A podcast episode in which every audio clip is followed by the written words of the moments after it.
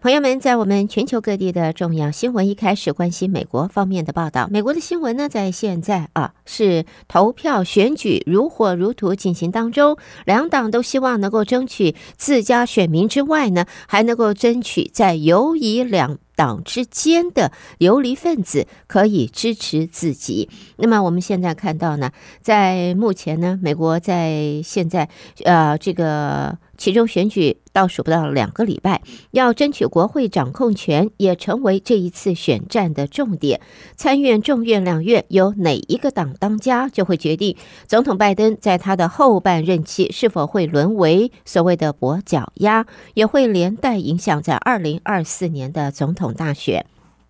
在美国的其中选举，包括了国会还有地方选举。国会部分呢，今年众议院有四百三十五席要全面改选，参院一百席当中改选三十五席。在地方也有部分三十六个州的州长要新的州长出炉，四十六州有八十八个州议院要进行改选。而掌控美国国会，就等于掌控了国家未来的政策以及发展的方向。对面临连任压力，急于要在任期后半段能够端出施政成果的美国总统拜登来讲，尤其的重要。拜登所属的民主党目前虽然掌控了参众两院，但是呢，相较众院八席的优势，参院席次，呃，这个席次刚刚好过半。与同样占据五十席的共和党势均力敌，再加上两党近年来在意识形态分歧是日益的扩大，要的取得共识越来越难，所以拜登政府在法案的推动上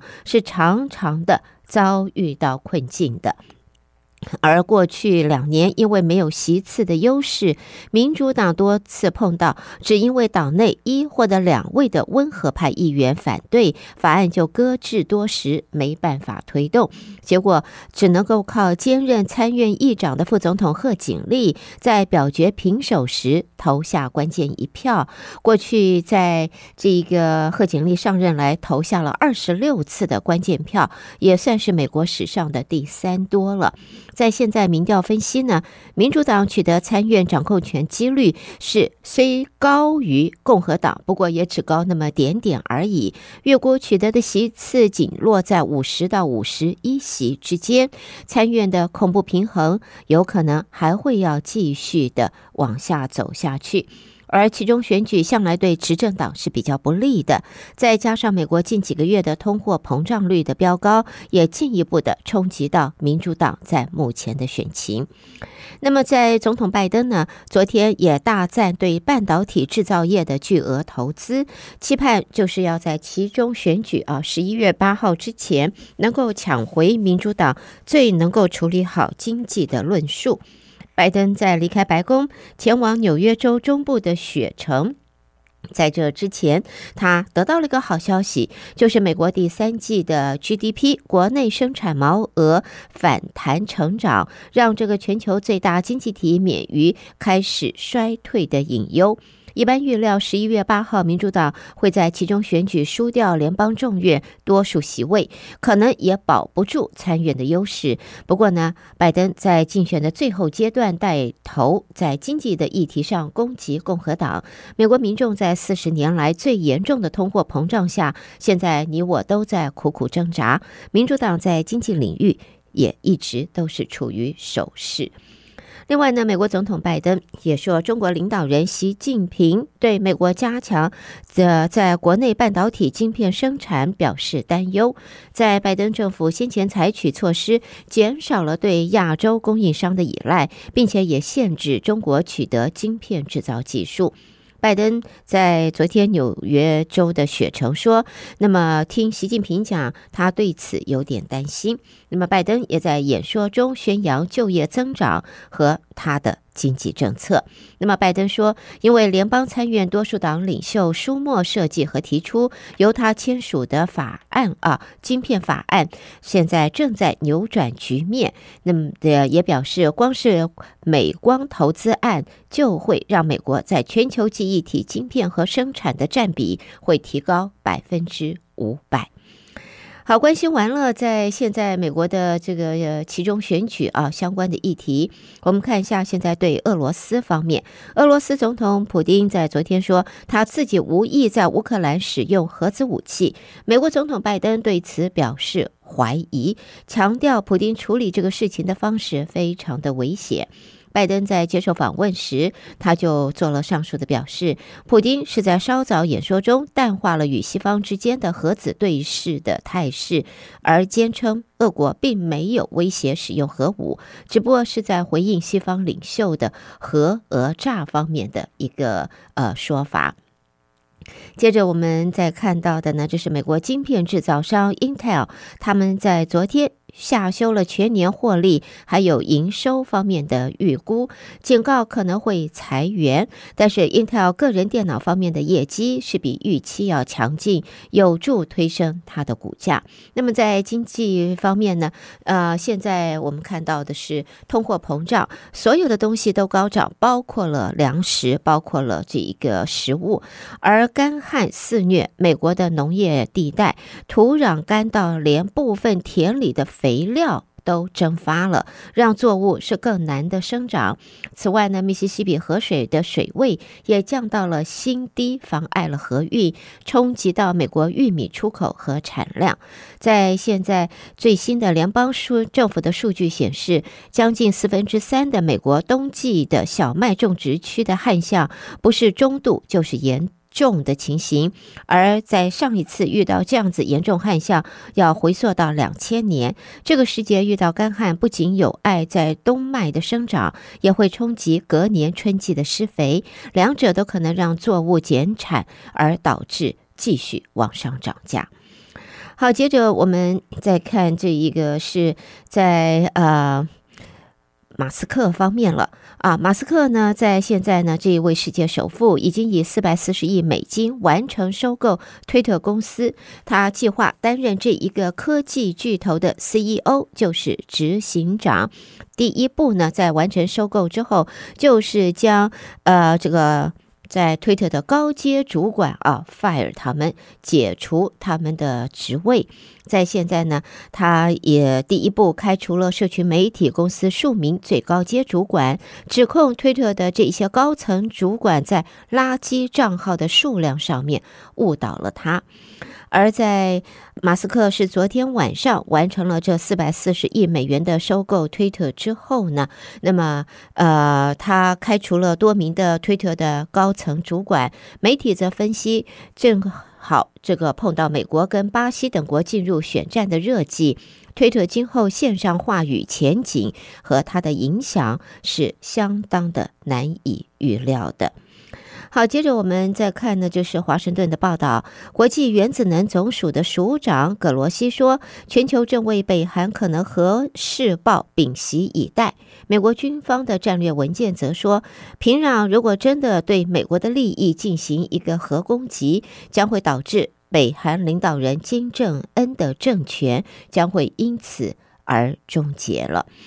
另外呢，在呃，《金融时报》也说，美国空军计划将现行战机常驻日本冲绳加手纳基地的做法改为轮调进驻。这个做法引发了部分美国跟日本人士担心会传递错误的讯号，不利贺阻中国。好，朋友们，这是带给大家。在美国方面的重要新闻，收听的是德州中文台，我是胡美健。而接下来呢，焦点转到国际新闻方面，和我继续一同关心。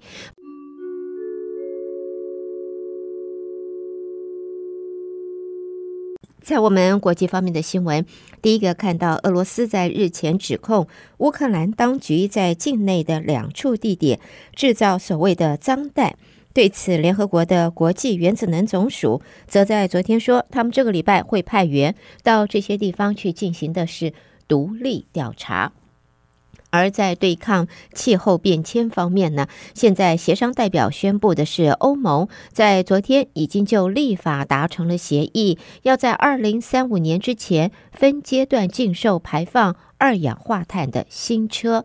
二十七个成员国的欧盟理事会代表还有欧洲议会，在昨天展开协商，为欧盟过渡到碳中和的未来巩固基础。法国籍的欧洲议会议员，还有欧洲议会环境委员会主席，那么在。社区媒体就写道，完成了有关汽车二氧化碳排放标准的协商。那么目前汽车占欧盟所有二氧化碳排放量百分之十五左右，交通运输则占总排放量的四分之一，也意味着到了其后，欧盟将实际上停止销售新的汽油和柴油汽车，还有轻型商用车以及混合动力车，改而支持全。电动汽车。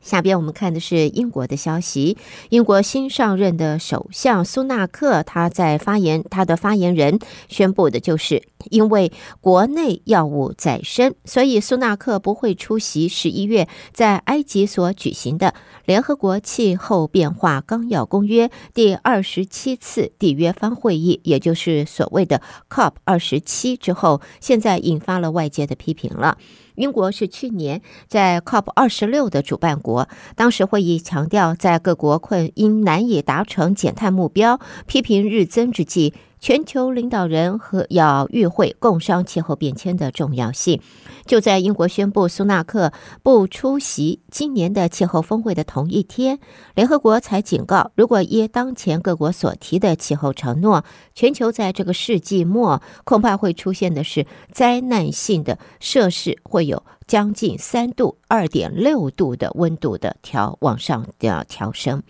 而英国航空和西班牙伊比利亚航空母公司国际航空集团在今天公布，他们第三季恢复获利了，因为 COVID-19 限令普遍放宽，乘客的需求因此回升。国际航空集团在今年七到九月一季至这一季的税后获利，那么啊。呃比去年同期啊，这个相比是获利了很多。国际航空集团在声明中说，包含暑期旺季的第三季营收由去年同期的二十七亿欧元激增到今年的七十三亿欧元。哇，真的是太好了，这个是好消息了。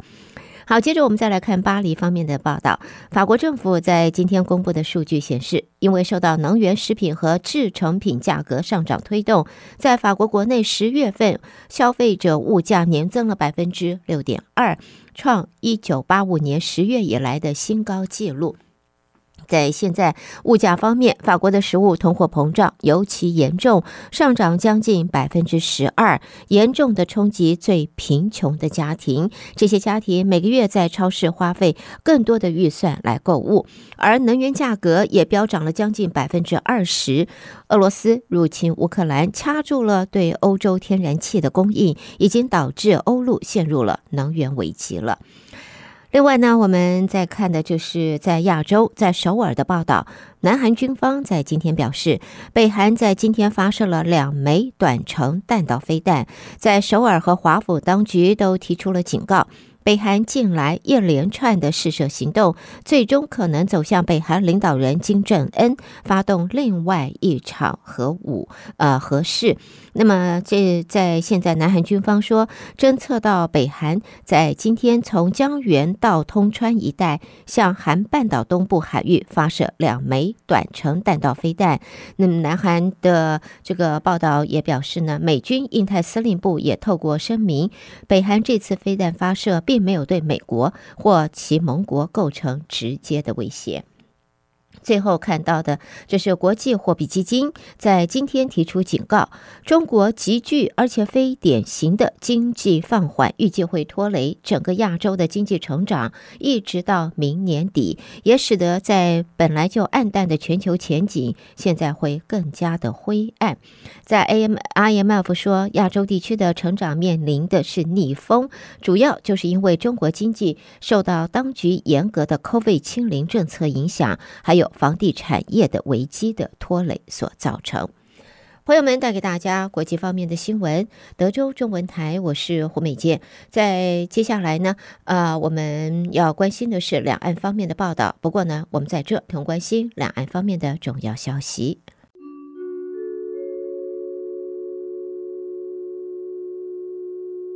首先看到呢，在总书记习近平提拔了一些最忠诚，也是这个。这是攻击性相当强的官员组成了新的外交团队了，其中包括了现任驻美国大使秦刚以及国务委员兼外长王毅。预料呢，在外界分析，这将会是进一步推动中国的战狼外交。报道中说，现年五十六岁的秦刚由二零二一年七月起担任中国驻美国大使，而在此之前，他从未担任过大使，也没做过任何与美国事务直接相关的职务。在二十大晋升为中共中央委员，秦刚也是明年要出任中国外交部长的最热门人选。他向来以维护中国利益时经常发表的锐利言辞而闻名。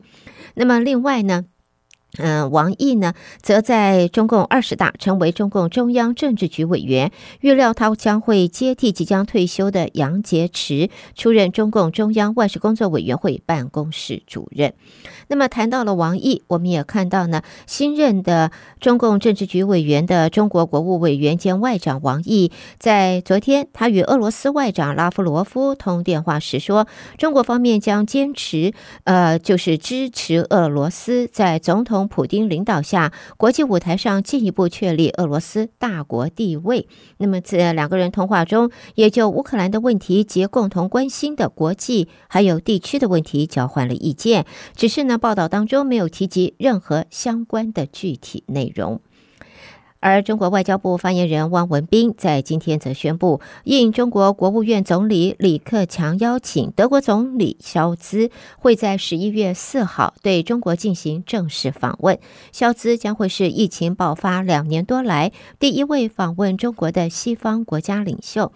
在德国联邦政府发言人也在二十四号表示，由于中国防疫政策复杂，萧兹的中访中国行将会非常短暂，而且并没有计划要在北京过夜。嗯，在现在六十四岁的萧兹是在九月下旬的时候被确诊 COVID，在当时他的症状相当轻微。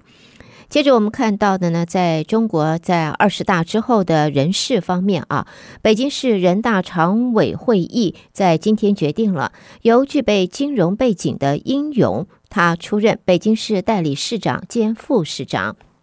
预料英勇在不久之后将会被正式的推选为北京市长，来接替刚刚升任中共上海市委书记的前市长陈吉宁。北京市人大常委会议已经接受陈吉宁他辞去北京市长职务的请求，而英勇呢，呃，是曾经呢是担任过中国人民银行行长助理，并且升任行长。现在现在分析认为，英勇是角逐下任央行行长的黑马人选之一。如今出任北京市长，也出乎了多数分析人士的预料。接着呢，我们再看呢，在这个呃新华社报道，新任中共中央政治局委员、北京市长陈吉宁，他将接替李强担任上海市委书记。媒体则说，陈吉宁担任北京市长期间，因为治理空气污染成效卓著，所以呢被升任，现在担任上海市委书记。在媒体方面，则说新届中共政治局二十四人组成之后，高层人士陆续的展开调整。现任上海市委书记李强、北京市委书记蔡奇、广东书记李希都入常了，而在北京、上海跟广东都将会改由其他的这个高层入主。下边我们再看到的，这是在连任中共中央政治局委员的前中央宣传部的部长黄坤明，他要空降广东了，他要担任的是省委书记，要接替升任中纪委书记的李希。根据报道，二十大闭幕之后，四大直辖市和广东的呃最高层有大调整。黄坤明担任广东省委书记的决定预料很快就会公布。由于重量级的中宣部长空降广东担任省委书记，这一个情况是相当的罕见的。不过呢，黄坤明，他是总书记习近平在闽浙的旧部，他执掌中宣部以来，一直都在宣传的是中国梦、习核心以及习思想。好，下边我们看中国的这个经济啊，中国的景气事实上并不漂亮，持续衰退当中。汽车业在金九银十的传统旺季，销量却往下跌。汽车股在近期跌幅相当惨重，股价频频的创新低。在现在呢，则呃呃，这个专家指出，主要是因为疫情没有办法促销，消费者收入信心不足，所以对大宗商品的消费是。是相当的谨慎的，而在呃上海，美国商会也在今天公布了二零二二年中国营商报告。当地经商的会员当中，仅剩百分之五十五对未来五年前景感到乐观或稍微乐观，比去年降了二十三个百分点，创这项调查有史以来的最低的一个数据。最后看到中国大陆国台办发言人马晓光今天宣布，中国方面将会选派两名诊治和护理专家到台湾，参与在台湾木栅动物园大猫熊团团的治疗和护理工作。目前正在大陆有关方面的协助下办理到台湾的相关手续。好的，朋友们，这是带给大家在中国方面的新闻。你收听的是德州中文台，我是胡美健。中国新闻之后。焦点接着转到台湾方面，台北新闻主播接棒为大家带来台湾的最新消息，请和我继续关心。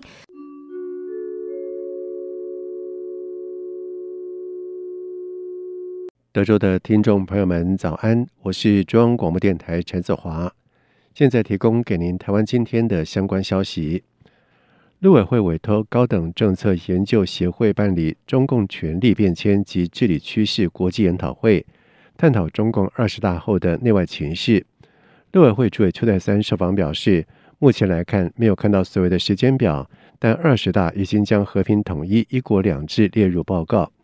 据中共将反台独写入党章，邱泰三认为，中国大陆对台策略不外反独与促统，所以民进党执政时会以反独为主，而国民党执政时则因其模糊的九二共识说法，中国大陆对台则以促统为主。不过，根据这次二十大政治报告内容，我方研判中国大陆接下来应会以促统作为优先策略。邱泰三说：“所以呢，呃，我们也判断，呃，他应该过去就是软硬两手，软硬两手这样的一个的的的的交叉使用哈。那呃，一般是认为他可能这一次呢，硬的会更硬，但是软的也会更软。那所以我们就有看他后续啊，因为他通常在明年的一月。”或者是三月份两会的时候，他会比较有具体的对台的这样的一个工作的项目啊，这样的一个事出，那我们会来做各项的研判啊，来研拟相关的对策。邱德三表示，期待对岸跳脱过去陈旧的政治框架，展现改善两岸关系的开放态度，因此呼吁干戈在即，北京应打消加深双方鸿沟、升高区域紧张的军事威吓。同时呼吁两岸有序健康交流，增进双方理解。希望中国大陆能顺应国际趋势，逐步调整管制，让两岸恢复健康有序交流，创造良性互动的空间。而美国外交关系协会主席哈斯则以视讯专题演讲，他表示，美国政府日前公布国家安全战略，正设法延缓中国崛起，并致力限制其对外行为。不过，他认为习近平在中共二十大后应会对台采取强制性的做法，因此美军不仅应将中国视为首要挑战，美国更应改变战略模糊立场，对于防卫台湾给予明确的承诺。美国司法部在二十六号发布声明指出，现年五十七岁、已经入籍美国的朱一飞，现居密西根州，是美国国家海洋暨大气总署的雇员。他以隐匿曾经和台湾海军成员及一家台湾企业广泛接触而遭到了起诉。对此，国防部长邱国正今天前往立法院备询前受访指出，他已经向海军确认过，朱姓男子并非军方的人员，也未如外传的曾经进入到营区。邱国正说：“呃，几个，第一个，他不是我们军方人员，第一个；第二个，海军我问了，他们讲没有跟海军的。”啊，怎么样直接接触，甚至于到什么海军的营区里面去，这一点是肯定的，好吧？我目前了解是这样子。另外，美国空军大学在日前发布了一份厚达两百五十五页的军事报告，披露中国大陆境内中共火箭军各基地的位置、指挥官以及后勤支援的资讯。邱国正则强调，国军都有掌握，并且肯定美方情报搜整内容多元仔细。邱国正指出，就国军了解，中共光是飞弹这一块就编制了十七万多人，九个基地，每个基地大概六七个旅，前面六个基地是飞弹，后面三个基地是后勤补给。媒体人彭文正因为质疑蔡英文总统的论文造假，遭到蔡总统提告加重诽谤罪起诉，遭到通缉。目前在美国的彭文正昨天控诉护照被注销，对此外交部在今回应表示，驻旧金山办事处注销彭文正的护照是依据护照条例办理，于法有据。外交部指出，住处依照规定查资发现，彭文正因妨碍名誉遭到台北地方法院在二零二一年十一月十九号发函通缉，截止时效为二零三三年的十二月二十五号，所以依照护照条例相关的规定，在十月二十号。核发处分函，除了扣留注销其现持的护照之外，也不予核发新护照。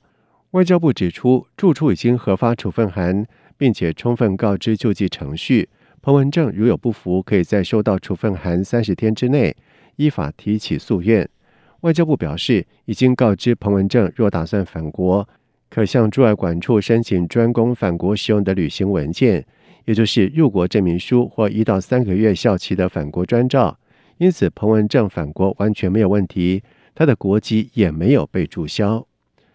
国民党立委陈以信在今天在立法院院会国事论坛当中，揭露国立故宫博物院人员摔破两件国宝瓷器，分别是清代文物焦黄釉绿彩龙纹碗以及明代青花瓷器。陈以信更指出，根据检举的内容，故宫院长吴密察竟下令不得点交记录。以及修复前不得做检视报告，并且要求相关人员封口，试图隐瞒。而对此，吴密察被询时，被民进党立委沈发会要求说明故宫国宝被打破的处理过程。他坦承有三件文物受损，但是绝无隐匿。事件一发生就启动两路调查。他说：“这个我们发现，呃，我们发生问题之后，就循着程序，呃呃，报给我了。”我就马上启动调查。我们的调查分两路进行，第一个是业务单位自己，呃做调查报告；第二是由政风做的调查报告。所以，我们并没有隐匿。而行政院长苏贞昌则是表示，他不认为吴敏察是会下令隐匿的人。故宫对保存国家文物非常的专业，也非常重要。吴敏察已经有说明状况，对于这些专业文物的保存如何运作，都有相关的规范。只要依照文物保存处理就好。同时，故宫也严正的澄清，绝无隐匿情事。状况发生之后，就依照程序通报院长吴敏察，并且启动了两路调查。当中一案已经进行惩处作业，另外两案无法确认责任归属。中央流行疫情指挥中心在今公布了国内新增三万四千五百五十六例的本土个案，确诊数已经连续十天低于上周同期。而目前整体的疫情是趋势向下，另外有四十六例境外移入，而确诊肝当中新增五十七例的死亡。中央流行疫情指挥中心指挥官王必胜表示，如果疫情下降趋势不变，预计在十二月有机会降到单日万例以下。同时，王必胜指出，在疫情稳定下降的前提下，若能下降到一定的程度，十一月便可以开始讨论松绑口罩。将以分阶段的方式来处理。至于各阶段要如何实施，将搜集专家以及各界的意见，并且参考他国的做法。有些国家是以室内外作为区分，有些则是明定必须戴口罩的特殊场合。他说：“至于说分阶段进行这个阶段怎么分，我们参考其他国家哈，那有一些是用室内跟室外来分。”那有一些是指定一些某一些特殊的这个场合，哈，比如说在密闭的这个大众运输工具上面，啊，或或者医院，或者是这个住宿型长照中心，这些是规定要戴。那其他的没有指定的就不需要。那当然还有在强度上也有一些分别，比如说是规定要带啊，或者是建议要带，哦，那这个都是我们分阶段的这个考量之一了。另外，疫情指挥中心表示，今年度公费流感疫苗分两阶段开打。第一阶段，六十五岁以上长者、学龄前幼儿以及高风险慢性病人等对象，已经在十月一号开打，截至到十月二十七号，已经有三百五十万人接种。而第二阶段对象是五十到六十四岁无高风险慢性病成人，将从十一月一号开打。目前共有大约四千多家合约院所以及卫生所可以提供公费流感疫苗的接种服务。指挥中心也呼吁符合公费接种资格的民众，在开打之后尽速的预约接种。而且可以和 COVID-19 疫苗分不同手臂同时的接种。阿里山林业铁路从二零零九年因为天灾受损中断到现在，在阿里山林铁以及文资处努力的重建之下，最后的路段四十二号隧道将在十二月贯通。经过钢轨、枕木轨道铺设以及试车之后，预计在明年底全线的通车。阿里山林铁二零零九年受到八八风灾重创进行重建。原定在二零一五年底全线通车，但是当年因为杜鹃台风导致林铁五十八公里处的四十二号隧道崩塌，现在只能从嘉义火车站行驶到十字路站，距离终点站阿里山车站还有十六公里，旅客必须要转乘接驳车才能够抵达阿里山国家森林游乐园区。以上就是今天台湾的相关消息，提供给听众朋友。接下来把时间交给主持人。